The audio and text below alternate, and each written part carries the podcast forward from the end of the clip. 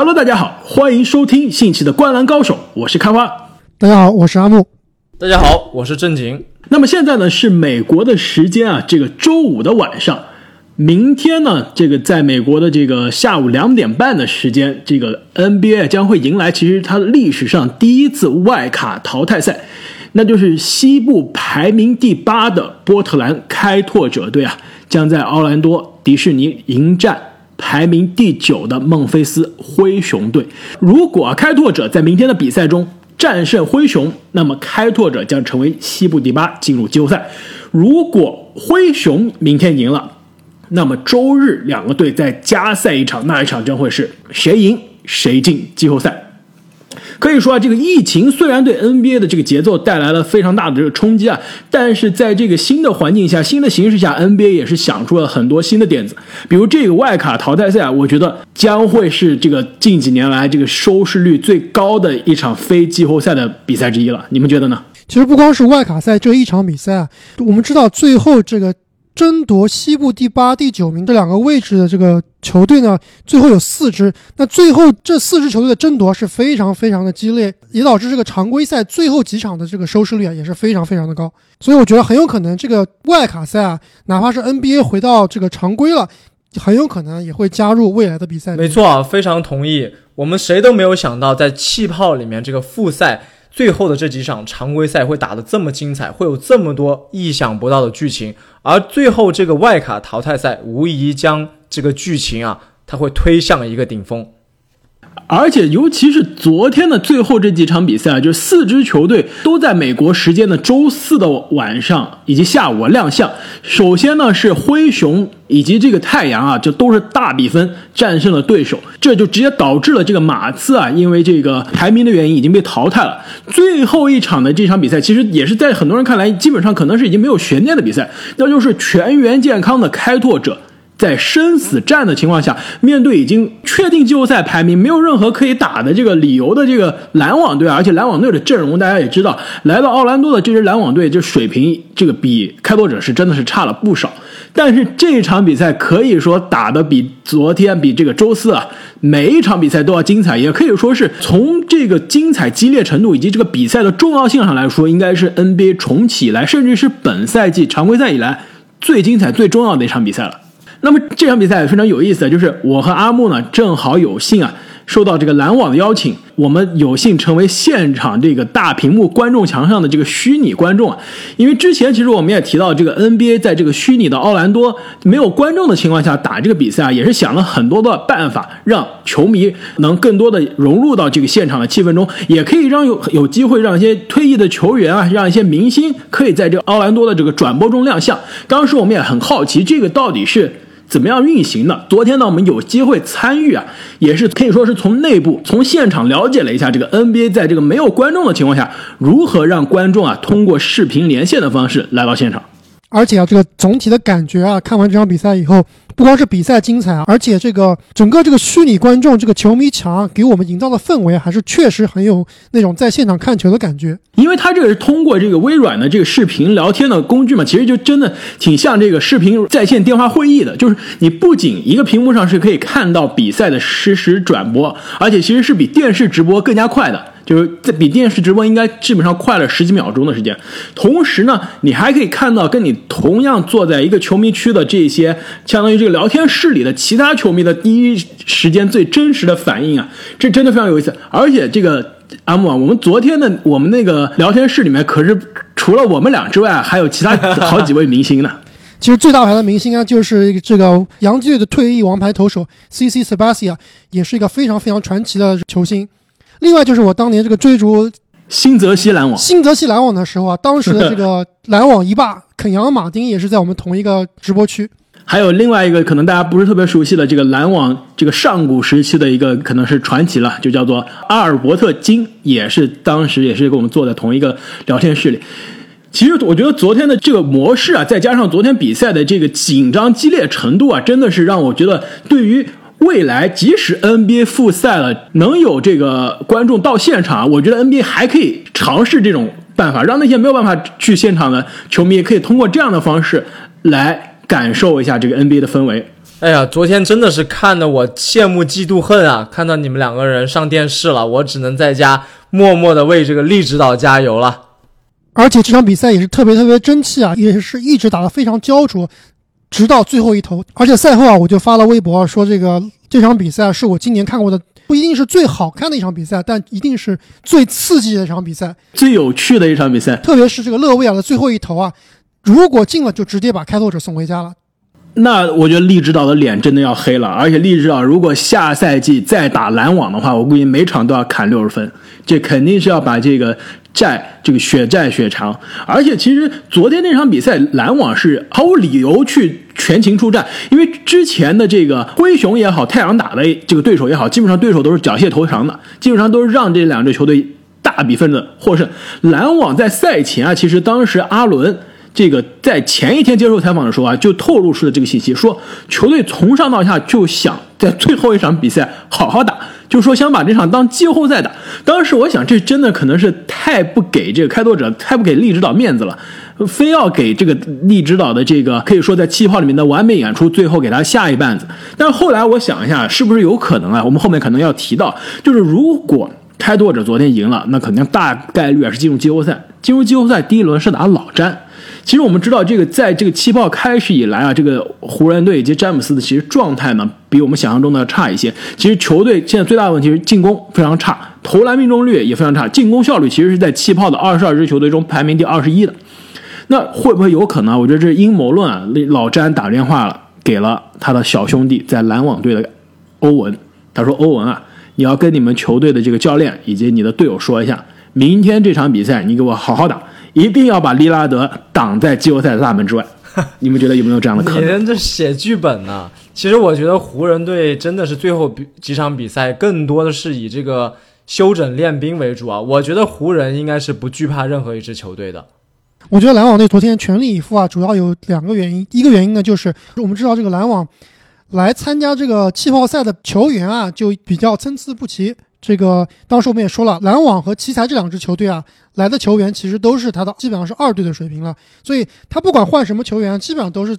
在一个练兵的水平。另外一点呢，就是我最近特别关注了这个篮网和这个太阳的推特啊，这两个推特账号其实是非常非常的暧昧啊。不仅是推特账号非常的暧昧啊，其实布克在打完昨天比赛之后，也说自己成为了篮网最大的粉丝，就是希望篮网可以赢球。好像太阳的球队的队员最后那场比赛好像在现场还看球了，是吧？他本来是想去，但是最后还是没有去，还是在宾馆看。啊，没有去。但是这场球如果赢了，那太阳队真的就是要非常感谢这个篮网了。其实昨天呢，在这个赛后啊，我看到太阳的这个球迷也在篮网的这个球队的这个 Reddit 主页上啊，写了很多感谢的这个感谢信，说虽然你们没有赢啊，但是非常感谢全 NBA 从来没有哪支球队这个像你们这样为我们这个卖力啊，说以前的太阳队都没有，以前的太阳队都没有你们这支球队为太阳队做出的贡献大。而且我昨天发微博也说了，布克在他们赢下最后一场比赛之后，接受媒体采访时就说啊，他自己啊是一个很忠实的布鲁克林篮网的球迷，而且呢，他非常期待他的小兄弟啊，这个也就是正经的死对头泰勒·约翰逊能 在这场比赛中有很好的发挥。而且当时我和开花当时看这场比赛的时候，泰勒·约翰逊真的是投出各种各样匪夷所思的进球，都把我们看呆了。然后我跟阿木正经啊，你知道吗？我跟阿木在那个聊天室里面说的最多的一句话就是，泰勒·约翰逊正经肯定打不过。不，他如果这个状态的话，可能就跟我五五开了。其实最后我想说一下，这个在这个气泡里面的这很多支球队啊，其实最后其实这股拼劲啊，真的是让人非常的敬佩。首先马刺队，我们当时开始之前就觉得马刺可能是第一个缴械投降的，但是马刺真的是拼到了最后一天，但是。无奈啊，就只差了半场没有进入季后赛。太阳也是一个道理。其实开始之前，我们说太阳是来打酱油的。当时在这个气泡开始之前的节目，我还说了，这个太阳过来八比零都进不了季后赛。后来呢，其实随着太阳这个五比零、六比零的这个战绩下去，我们当时觉得我肯定是被打了脸。那最后呢，昨天这场比赛导致我这预言还真的是成功了。太阳果真是八比零啊，但是。真的是差了一点点，差了可能就是那个五毫米的这个投篮就偏差进了，太阳也就进季后赛了。但最终呢，也是太阳没有进入季后赛。我们这个聊完了昨天的这些季后赛边缘的这些球队啊，以及这些比赛，接下来呢，我们要关注一下，也是今天我们节目的焦点之一，就是外卡淘汰赛，就是在灰熊队以及波特兰开拓者之间的这一场或者两场的外卡淘汰赛。首先啊，你们俩觉得明天这第一场，你们觉得形势会是怎么样？我觉得按照常理来说啊，也是包括美国主流媒体以及博彩公司啊，都是预计这个明天开拓者会基本上是轻松取胜。但是我个人的感觉啊，是很有可能明天啊，这个开拓者可能会有所松懈，而且啊，我觉得利拉德的这这个疯狂的表演啊，可能会有一个暂停。就是我觉得明天这场比赛其实是一个五五开的感觉，但是哪怕灰熊赢了明天这场比赛啊，这个星期天的比赛他们可能还是没有办法连赢两场。所以我的预测呢，可能是这个二比一开拓者队晋级。那正经你觉得呢？本来呢，我其实也是对开拓者信心满满的，但是最后啊，这几场比赛虽然说利指导发挥逆天，虽然说开拓者整个队这个状态如日中天，但是啊，我觉得就像很多网友们所说的那样，开拓者的这个队伍啊，就是进攻捅万人，防守万人捅。就是没有人能防得住他们的进攻，但是呢，他们也不怎么能防得住别人的进攻。没错，昨天的比赛，这个勒维尔就打成乔丹了，阿伦就打成那个大帝了。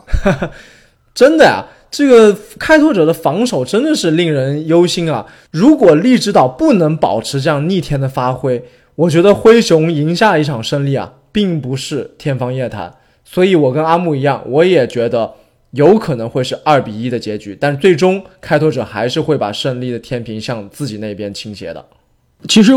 我一开始的观点跟你们一样，我也是觉得这个利指导其实过去这一周打了这个三场比赛，一场五十多分，一场六十多分，一场四十多分，基本上每一场都是拼到四十多分钟，而且每一场都是拼到关键的时刻。还有两场是逆转的取胜，真的是非常累了。而且呢，我们也知道美国媒体爆出了这个 CJ 的这个背部是有骨裂的这样一个情况，可以基本上是说是拖着这个受伤的身子在打比赛。而且呢，其实之前两场打的状态很好的这个甜瓜呢，其实在昨天那场比赛中啊发挥其实有点失常，而且投中了一个关键三分球。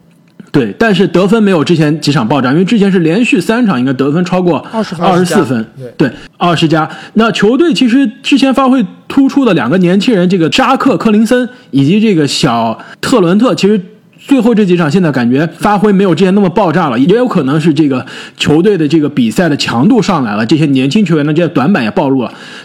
但是呢，我其实考虑到这些问题之后啊，我觉得这些挑战、这些麻烦，灰熊都存在。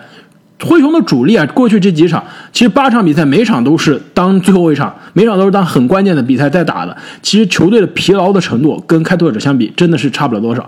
而且说到这些年轻人的这些经验问题也好，这个大赛强度上来之后的这个应对问题也好，其实灰熊我觉得面对的这个挑战是更大的。毕竟球队的老大，球队的这个头号得分手，球队这个出手最多、投的最不准的人都是年轻人。其实球队上下基本上。除了瓦兰丘纳斯以及这个人类这个蠕动进化安德森之外，其实很少有足够季后赛经验的球员。其实我觉得，在明天这种情况下，开拓者啊，如果想到下周可能周一、周二就要开始打，应该是周二吧，就要打这个季后赛第一场了。我觉得开拓者就是想明天一场比解决战斗，如果再拖到周日再打一个这个生死的背靠背。接下来这个下周一开始就要打这个季后赛，打湖人的话，我觉得开拓者真的觉得很崩溃。我觉得开拓者就是明天就当最后一场打，直接 all in，直接把一场解决，周日还可以去休息一下。那么从我们这个分析上来看，是不是你们也都觉得开拓者是基本上是大概率会战胜灰熊，无论是一场啊还是两场会战胜灰熊进入季后赛？同意，没错，我觉得开拓者的赢面还是比较大的。那既然聊到了季后赛呢，我们今天节目的这个接下来呢，就会跟大家来盘点一下东西部啊季后赛每一场对位，以及我们三个人对于这些对位的一些预测。那么开始我们季后赛的这个预测之前呢，各位这个听众朋友啊，千万不要忘记了关注我们的频道以及我们的微博，因为现在季后赛的原因呢，我们的更新的时间、更新的频率可能不像以前每周五更新了，因为现在可能更多是有重要的比赛、重要的这个新闻的时候，我们会随时更新，可能更新的频率啊比以前会快很多。因此呢，大家一定要记得。关注我们的频道，才会在第一时间看到我们节目上线的消息。也记得要关注我们的微博，第一时间了解我们在这个包括参加这个虚拟观众。的第一手的这个经验，而且呢，其实之前很多人说我们要主播要爆照，这个其实昨天的这个阿木看嗨了之后啊，也把我和阿木的照片啊放到了这个微博上，但是呢，这个正经的这个照片啊一直没有爆出来，所以如果我们微博的粉丝这个能在一天之内翻一倍。我们就把正经的打球的靓照放到微博。哎，我个人可还没同意啊！粉丝啊，千万我这么各位女粉丝可以千万不要 错过这个机会了。我可还没同意啊！我这么隐私、这么神秘的这照片，一定要到最后放大照才放出来。没事，你现在打球的时候都是戴着口罩的，所以放出来大家也不认识。那我们来看一下这个东部的季后赛的对决啊。首先，我们来看一下第一打第八的这个雄鹿。对阵魔术的这个对决，我先说吧，我觉得这一场基本上没有悬念，我觉得是四比一，雄鹿赢。哎，你这说的好像有点悬念的样子啊，我感觉这肯定是一个妥妥的四比零啊。哎，你不要忘了，去年魔术首轮打了可以说是队史最强的猛龙，第一场你还记得吗？DJ 奥古斯丁在这个卡哇伊的面前绝杀，赢偷了一场。而且是在这个猛龙的主场。其实我觉得魔术虽然这支球队很糟糕，但是我觉得还是有机会偷一场比赛的。而且其实我们也知道，我们其实也在这个最近也聊过很多次，觉得这个雄鹿啊，其实最近的状态不是特别好。尤其字母哥来到奥兰多气泡之后啊，脾气变差了，天天跟人怼天怼地，还用头怼天怼地。那天打小牛好像跟谁差点打起来。克莱布后来有一场打谁也是打这个篮网，差点跟那个霍差点是打起来。然后最后这一场打这个奇才啊，直接就是用头去撞了我们的很喜欢的这个湖人七品瓦格纳。所以说字母哥啊，他在气泡的这个状态非常迷，投篮手感不太行，是吧？而且这个脾气特别的暴躁，所以我是相对比较担心的。我觉得雄鹿是需要时间去适应，因此是四比一。我觉得上个赛季季后赛的。第一场魔术队还是比较令人惊艳的，但是我不确定同样的经验今年还能再发生，所以我也预测四比零，雄鹿果断的结束战斗。好，那东部的第二呢，也是去年的 NBA 总冠军多伦多猛龙队，他们将会在首轮呢对阵布鲁克林篮网，这场怎么看？这个猛龙队今天啊也是赢下了比赛。也是创造了队史的最佳战绩啊！我觉得在这个气泡赛开始之前啊，我就觉得猛龙这支球队啊，非常非常有冠军相，而且在气泡里面的表现也是没有让我失望。我觉得某种程度上来说啊，如果猛龙未来碰雄鹿的话，还不一定会比雄鹿差。所以我在这里呢，我预测这个多伦多猛龙对于对布鲁克林篮网是四比一，篮网能偷下一场。我觉得这场是四比零啊。其实我觉得这个猛龙的状态。在气泡中的状态更加稳定，也更加让人放心。而且篮网呢，其实我们也都知道，篮网的这支球队其实真的如果全员健康，真刀真枪打，还真不一定打得过魔术。所以我觉得猛龙赢面这个应该四比零的赢面是更大的。而且从美国这个博彩公司开出来的这个概率上来看呢，好像猛龙的四比零的概率啊是比雄鹿四比零要大。没错，因此我决定这一场我选猛龙四比零。如果我没有看昨天这场比赛啊，我觉得也是四比零。但是昨天这场比赛让我看下来，真的让我对篮网这支球队啊非常非常的 respect，特别是勒维尔啊，真的是打出了巨星的感觉。所以我觉得这几场比赛啊，必定有一场勒维尔要超级大爆发。但是要知道，昨天对面要么是这个小特伦特，要不然是这个背部受伤的 CJ 防勒维尔。但是打猛龙，对面是非常可怕的。OG 阿努诺比防勒维尔，你觉得慌不慌？你不慌，我是很慌。我一点都不慌。要知道，在这个今年年初啊，勒维尔对阵这个凯尔特人的死亡锋线防守的时候啊，照样砍下了五十一分。我非常同意两位的观点啊，我觉得猛龙这个赛季的状态真的是太好了。从赛季初，其实经历了赛季中的一些伤病之后啊，起起伏伏之后，到赛季末又恢复到。他们那个卫冕冠军应该有的水准了，所以我觉得这一场面对缺兵少将的篮网，他们应该是会干净利落四比零。东部接下来一场对决呢，第三打第六，第三呢是波士顿凯尔特人，第六是费城七六人。那这一场对决呢，其实我觉得啊，因为西蒙斯的受伤之后，可能让这个对决稍微有点一边倒。如果西蒙斯健康的话，虽然你们都觉得这个我看好七六人，现在看来非常的愚蠢啊，但是我还是觉得，如果西蒙斯还是健康的话，这个对决是有的打的。但是现在西蒙斯不健康，大帝其实也是刚刚受伤，我觉得这个对决的确是有点一边倒了。因此呢，我选波士顿四比一。我觉得肯定是波士顿会在这个系列赛获胜，但是我觉得七六人应该能拿下两场比赛。毕竟啊，这个大帝在内线，应该还是无人能敌的。我觉得这两支球队的对决啊非常有意思，那就是其实是一支很讲究团队的凯尔特人对阵一支非常讲究巨星单打的这个七六人啊。那么大帝这一点无疑是一个强点，他的发挥也一定程度上决定了这一轮系列赛的走向。但是我觉得凯尔特人这边其实是一个更紧密的整体，他们的求胜欲望、他们的配合、他们在防守端这种疯狗般撕咬的这种表现啊，我觉得他们是更值得胜利的一方。今天很巧的是，我看了一个凯尔特人的。季后赛宣传片啊，看得我是热血沸腾。他们真的是每一个人都把自己扔在球场上去参与防守、去抢球。你这个扔在把自己扔出去上，肯定是 肯定是不包括坎特。坎特本来就我我觉得就不算他们这个最最核心的这个轮换里面的人啊。那么，所以从个人来说，我觉得凯尔特人是更值得胜利的。但是我觉得这一轮系列赛应该会非常的焦灼。我觉得应该是四比三或者是四比二，凯尔特人胜出。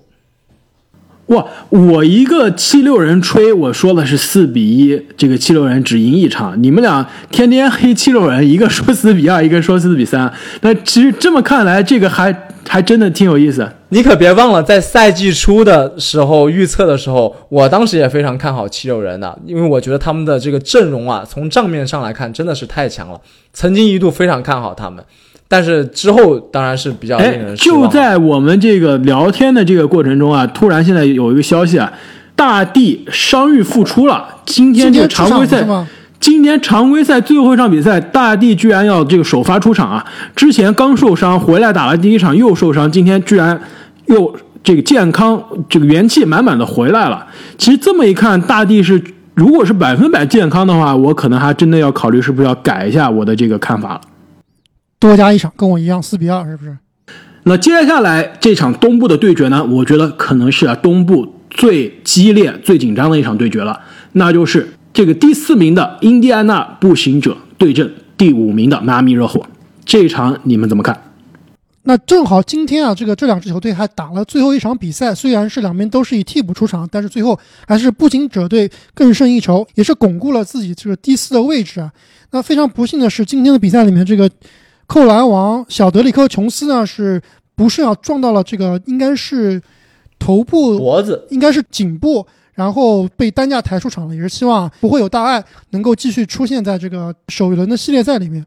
那我个人觉得，确实像正像开花所说啊，这个第四和第五名的对决，应该是东部所有对决里面啊，应该是最接近、最有悬念的一场比赛了。但是我个人其实还是更看好迈阿密热火队，毕竟这个球队啊有这个。球星吉米巴特勒，而且呢，他们每个位置啊，板凳深度啊是非常非常的深。我估计这个系列赛应该是迈阿密热火队以四比二取胜。呃，其实如果让我们在气泡赛之前来预测这个结果啊，如果是预测这两个队对决的话，我觉得我们可能会预测这个迈阿密大比分取胜，因为当时我们都觉得步行者是这个前六里面的软柿子，但是谁能哪知道冒出来一个沃乔丹？没错啊。所以我觉得沃乔丹基本上已经锁定了一个气泡赛最佳阵容的名额了。那么在他的这个爆发带领下，如果他能保持这种火热的状态持续下去的话，确实也会变得非常的焦灼和悬念丛生。但是我跟阿木一样，还是会看好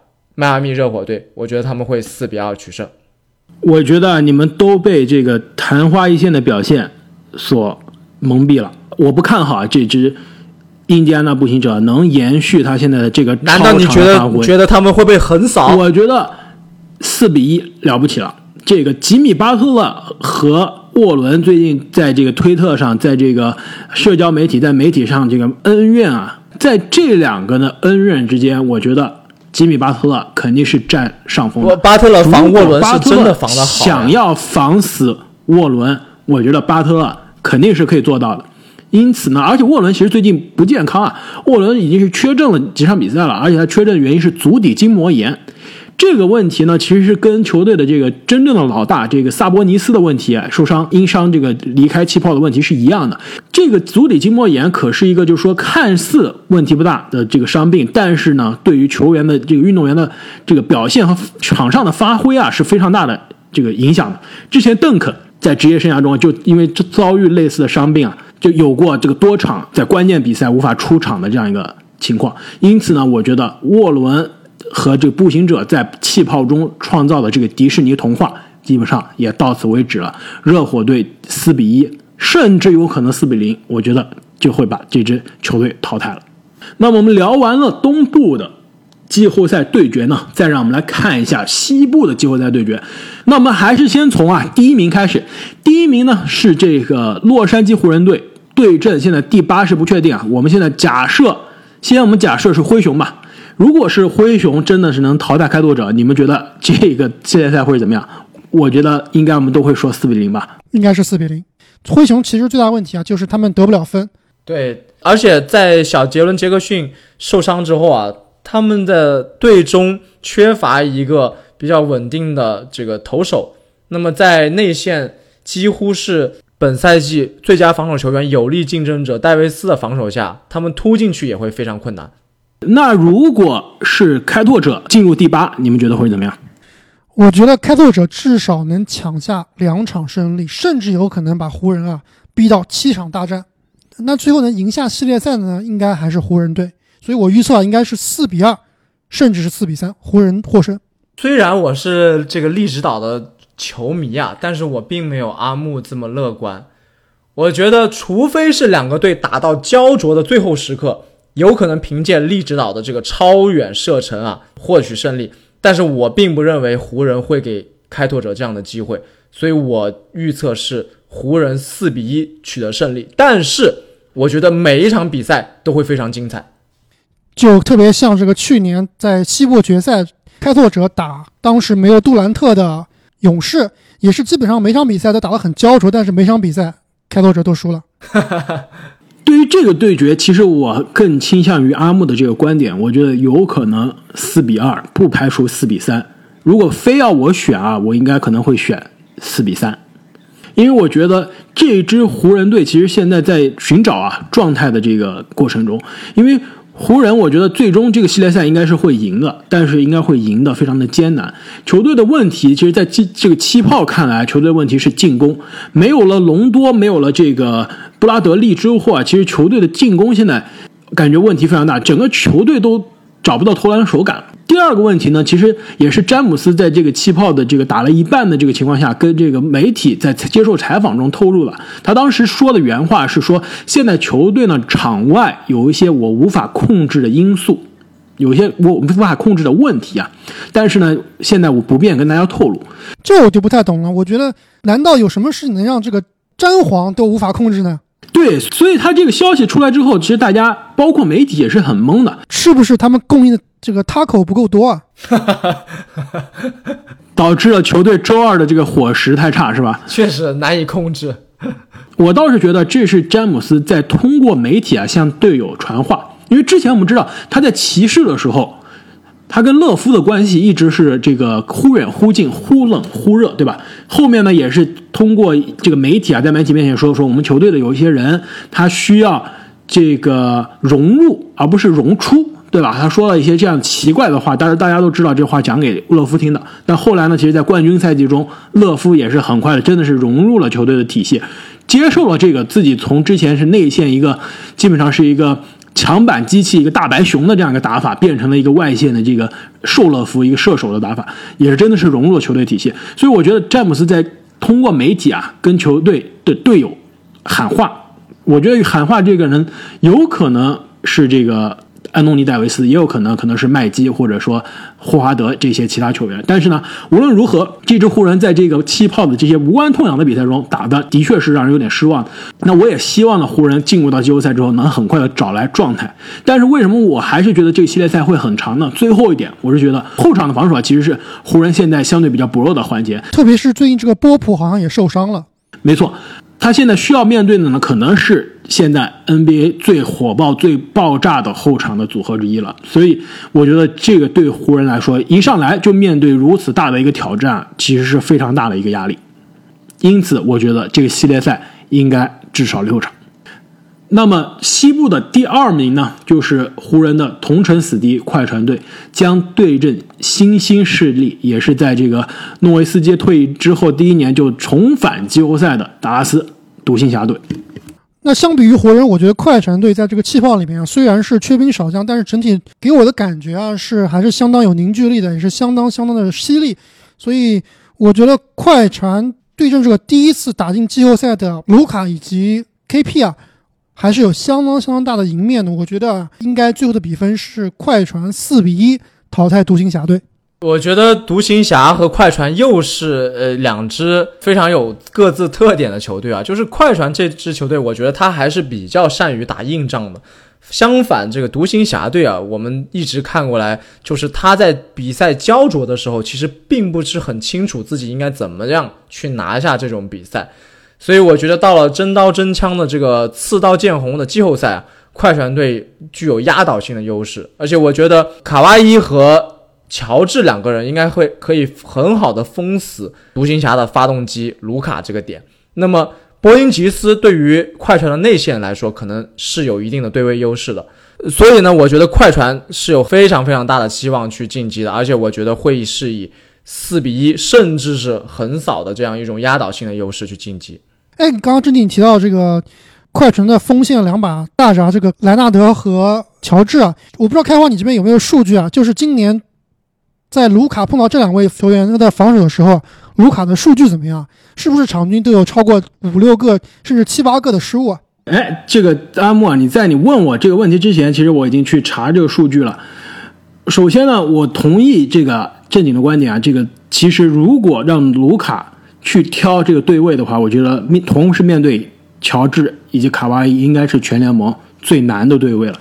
但是呢，看了一下数据啊，卢卡过去两个赛季，包括他去年的新秀赛季，每次跟卡哇伊的对位啊，卢卡打的都并不差，失误是有点多。这两个球员呢，一共过去两年在五场比赛中有过对位，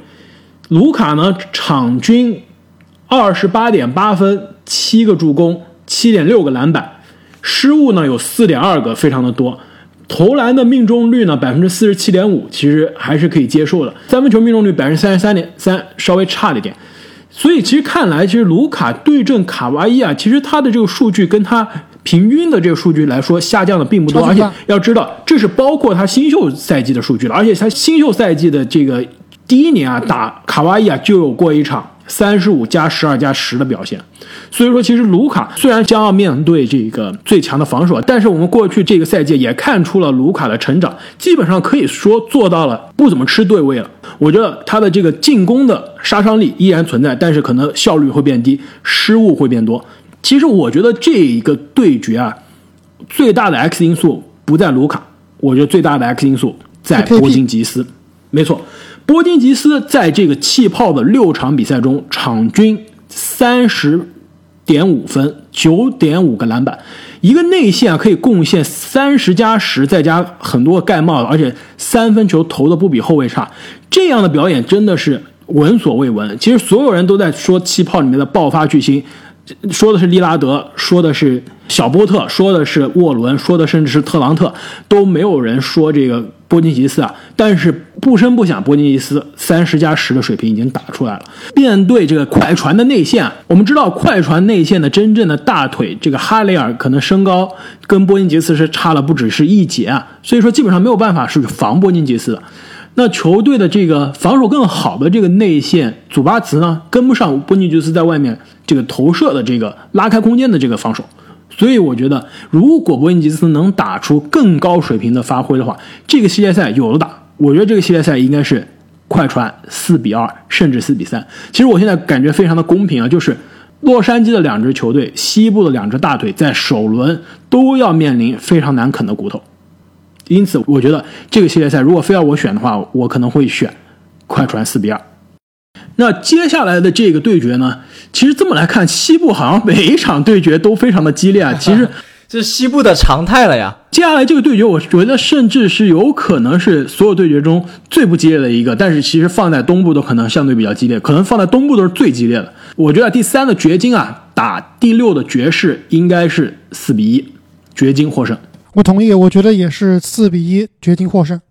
对掘金，我觉得对上爵士还是有一些对位优势的，再加上爵士队少了他们外线最重要的这个投手啊，博格达诺维奇。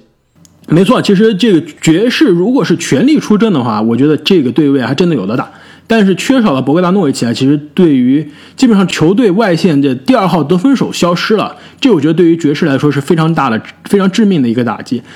放到这个掘金来说呢，虽然掘金的这个阵容现在还不是百分之百齐整，哈里斯和巴顿都没有回归，但是我们知道这两个呢这个作用啊，现在小波特崛起了，这基本上可以至少能承担巴顿的这样一个角色，而且其实在很多层面上，比如说在这个效率上，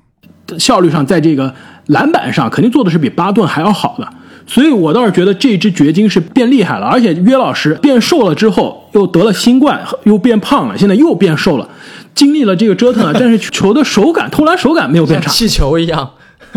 没错，而且这个在场上的油腻的程度没有变差，所以我觉得他打戈贝尔也是其实是一个非常有力的对位。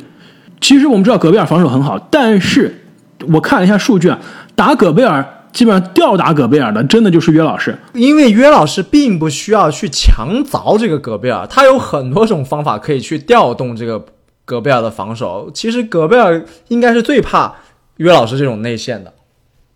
没错，过去两场两个人的对位啊，约老师第一场是这个三十分十一个篮板七个助攻，还有一场是三十分二十一个篮板十个助攻。去年啊，约老师打戈贝尔还有一场二十八分、二十一个篮板、六个助攻。基本上，约老师打戈贝尔这个篮板首先抢的比戈贝尔还多，助攻也是刷的团团转。所以说，我觉得这个对位其实对于掘金来说是相对比较有利的，四比一一点都不虚。另外一点，我想说这个丹佛掘金队啊，他们的这个二号球星这个穆雷啊，你刚刚说约老师啊是越来越瘦了。我不知道你们最近有没有看这个因伤归队的这个穆雷打的这几场比赛啊？我明显感觉啊，穆雷他变胖了，他变壮了。之前穆雷的给我们感觉就是一个飘在外线的非常准的一个三分射手，但最近我看到他啊真的是比之前要壮了一圈，而且他的打法里面啊加入了很多这种背打，特别像这种保罗啊，在这个内线要球硬凿对方空位的这种感觉。他的这个打法的这个多样性比以前强了，而且这个上篮的终结能力好像也比之前靠谱了一些，所以我非常非常期待啊穆雷这个季后赛里面的表现。其实我们之前在这个气泡开始之前，我们当时盘点的时候说了很多个年轻球员，基本上这次的这个重启赛季是他们职业生涯的十字路口。当时我们提到了几个球员，一个是这个。德文布克，我们当时说了，这德文布克是机会去证明自己是，因为他过去几年没有打季后赛，球队也不在季后赛争夺，打的都是无关痛痒、没有重要性的篮球比赛。说实话，那过去这八场，每场比赛都是有重要性的，而且每场比赛都是按布克自己话来说，都是职业生涯打的最重要的篮球赛。但是这每场比赛一场打的非常好，他的这个自己是需要证明是这个强弱队刷子还是强队的超巨的这个机会啊，我觉得他是把握住了，他是让人看到了。是未来联盟的超级巨星，虽然球队没有进入季后赛。另外一个我们提到的在职业生涯十字路口的是多罗万米切尔，那还有一个呢，西部提到的就是贾马尔穆雷。那这两个球员正好就是在季后赛遇到了，而且这两个人球员还有可能啊，在这个对决上有可能会多次的对位，所以非常有趣。这两个球员其实年龄也相对比较相似，哪一个能带领球队脱颖而出啊，也是对于他们职业生涯来说非常重要的一笔。那么最后一场对决呢，其实是在我看来第一轮最有意思的对决，而且可能我觉得我的观点可能会跟你们来说最有争议的一个对决。其实因为这个话题性非常高啊，我已经跟很多人今天下午在这个 Instagram 上辩论过了。要不你们先说你们的观点？雷霆队第四，火箭队第五。在我这里看啊，如果这个威少缺席整个系列赛啊，雷霆肯定是毫无疑问兵不血刃会取得胜利。如果威少能够在两场之后回归啊，我觉得这个系列赛在我看来啊，真的是五五开。我先说一下背景信息啊，这个美国媒体现在爆出来的最新消息呢是说，威斯布鲁克可能会缺阵首轮的前一部分。所以说，大家的推测呢，从这个球队爆出来的这个信息来说呢，推测应该是至少缺阵两场。所以你刚刚说的这个情况，就是呃，缺阵两场以内，现在看来可能是比较难。整个系列赛全缺呢，现在来说也比较难。我估计应该是前两场缺，后面从第三场开始打。所以我对这个系列赛的预测啊，就是肯定会打七场，最后雷霆四比三还是火箭四比三，真的不好说，五五开。说实话，我觉得大家还是有一点低估了这个哈登的能力啊。我觉得哈登虽然说我们都经常批评他这个季后赛拉胯，但是那是相对于他的巅峰水平来说的。无论怎么样，他还是联盟顶尖的这个得分手，甚至是顶尖的球员吧，这样说比较合适。那么，但是呢，正因为威少的这个受伤啊，给这一轮系列赛我觉得蒙上了一层非常不确定的因素。如果假设威少缺阵两场，如果火箭能在前两场中赢下一场，那么我觉得这轮系列赛还是火箭会拿下最终的胜利。如果两场全输，我觉得就会进入阿木所说的这个五五开的这个局面了。但是我整体来说，我还是更看好火箭。正因为这个威少对火箭非常的重要，因为在进攻端，他跟哈登实际上已经不是一加一等于二的这个情况，是大于二。他们威少的这种突破，给火箭的进攻增加了很多的层次感，所以他的缺阵是非常非常对于火箭来说是一个非常难的一个地方。但是如果他能及时回归，我更好看好火箭。如果他三场甚至整个系列赛都缺席的话，那火箭真的就危险了。我说一下我的观点啊，我觉得这个系列赛我非常的肯定，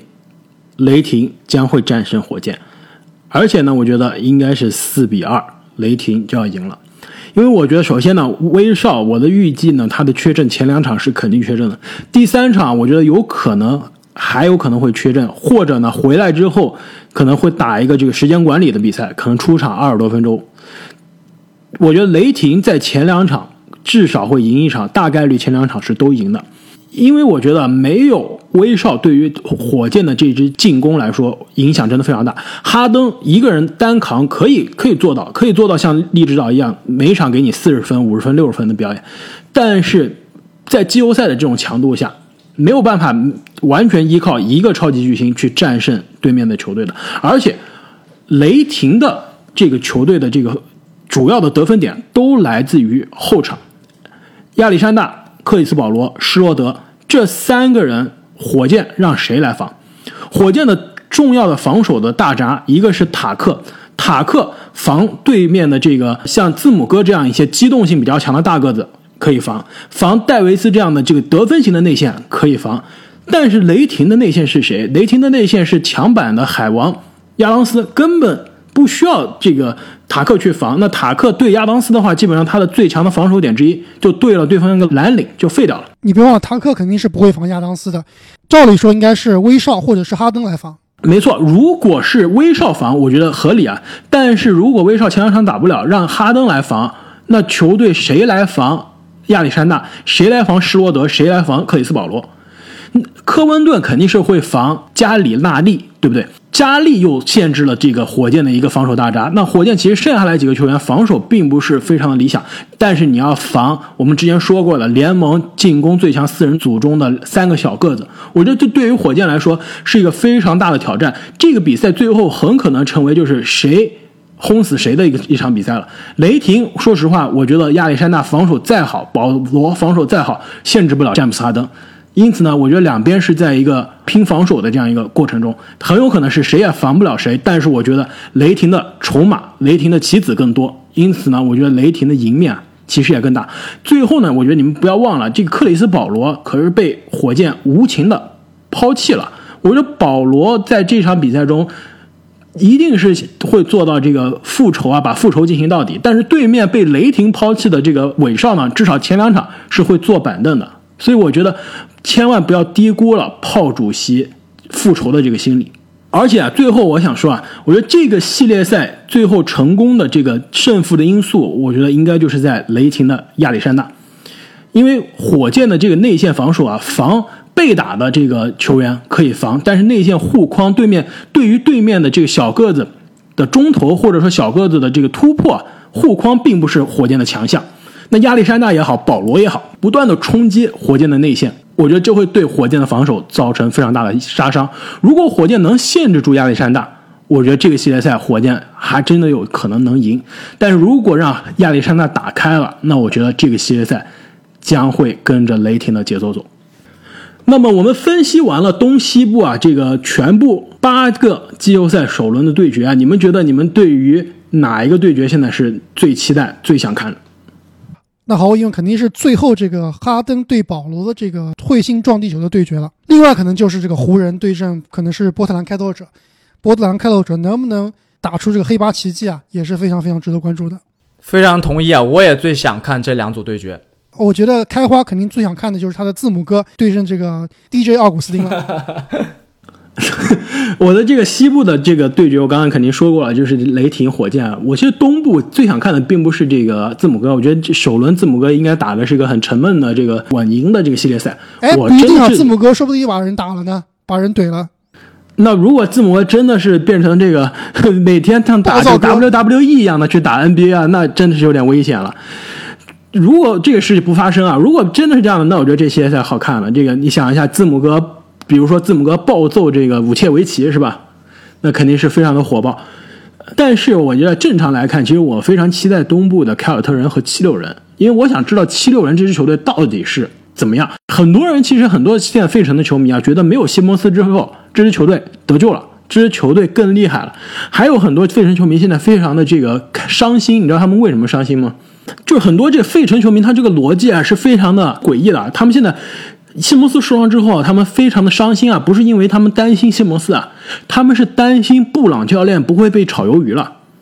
他们逻辑是这样的：没有了西蒙斯，球队的这个运转更好了，因此呢，球队的战绩更好了，因此呢，季后赛首轮可能会战胜他们最讨厌的凯尔特人，因此呢，布朗就不会被炒鱿鱼了。他们非常的伤心。首先，他们在首轮应该是打不过凯尔特人的。第二，我预测一下，如果他们这个首轮被淘汰，首轮就出局的话，西蒙斯下赛季肯定不会留在七六人了。那你觉得这个布朗教练的这个位置保不保得住啊？我觉得布朗和西蒙斯都得走，你觉得他们俩的位置都保不住了？没错，毕竟这个球队还是大地的球队。其为什么问这个问题？其实我们今天录音的时候，NBA 很多球队都发生了非常大的人员的变动，对吧？没错比如说公牛队被我们都吐槽过很多次，而且被我们认为可能是现在三十支球队中这个最差的教练人选的这个博伊兰下课了。另外就是，也是被我们吐槽过很多次，我们认为是联盟这个最差的篮球经理的这个迪瓦茨啊，也下课了。所以你找到这里面的这个规律了吗？因此呢，被我们认为 NBA 球队最差老板的尼克斯老板多难呢，那没办法，什么事情还是老板说了算，多兰肯定走不掉的。那完了，我刚开心一下，刚觉得这个有希望了，看到纽约未来的希望，这个希望又破灭了。那么 NBA 季后赛呢即将开打，各位球迷朋友们，你们心目中最期待的首轮季后赛对决是哪一个呢？你们又觉得我们刚刚分析的每一个对决的这个结果啊，以及比分哪一个靠谱，哪一个不靠谱呢？请在留言中告诉我们。也同时不要忘记关注我们的新浪微博“灌篮高手 NBA”，和我们在微博上互动。那么再次感谢各位球迷朋友的支持，我们下期再见。再见。再见。